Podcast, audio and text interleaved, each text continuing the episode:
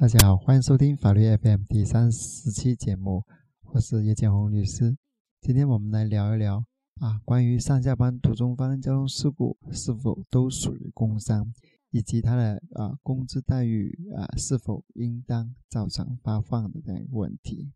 关于上下班发生交通事故是否属于工伤的话，这个问题相信大家有一定的了解。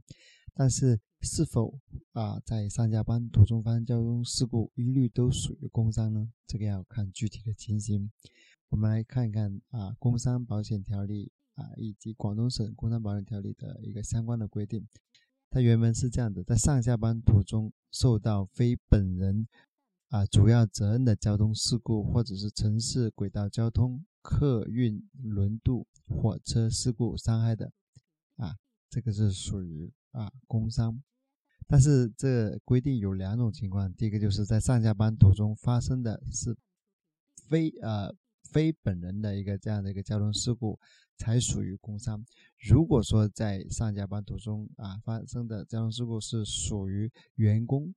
主要责任的啊，这个是不属于工伤的。在现实生活中有两种情形也是不属于工伤的。就是说，你醉酒后驾驶导致发生交通事故的，这个也不属于工伤；还有就是你吸毒后驾驶啊，这种导致发生交通事故的话，也不属于工伤啊。这是两种情形。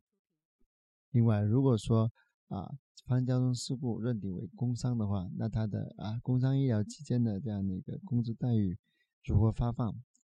这个问题的话是在。工伤保险条例以及相关的这样的一个啊规定上面有明确的规定，工伤医疗期间的工资待遇啊是按原工资待遇福利啊不变，由所在的单位按月去支付啊。这个啊停工医疗期啊最长不超过十二个月。如果说经社区的市级劳动经理委员会鉴定确认的话，可以适当啊延长，但是。延长的时间最长也不能超过十二个月，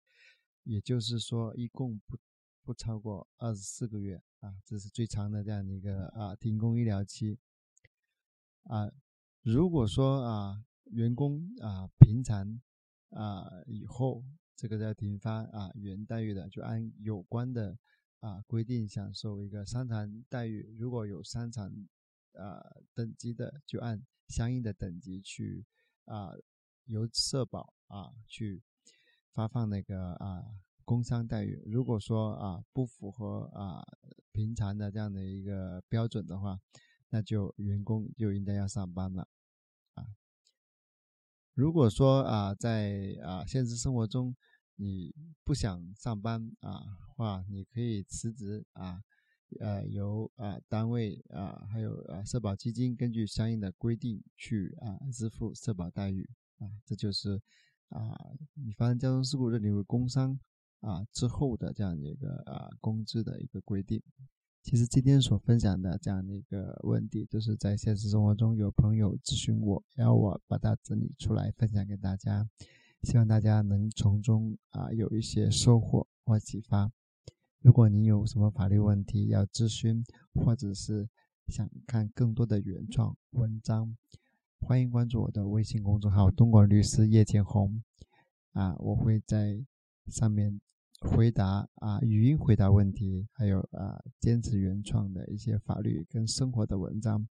啊，再次跟温馨提示一下，就是说，如果说啊在咨询留言啊是要收啊相应的一个费用啊，如果说一对一啊加我微信咨询。那费用相对会高一点，但是这个也不是很高啊，能在大家的一个承受范围之内啊。谢谢大家支持，我们下期见。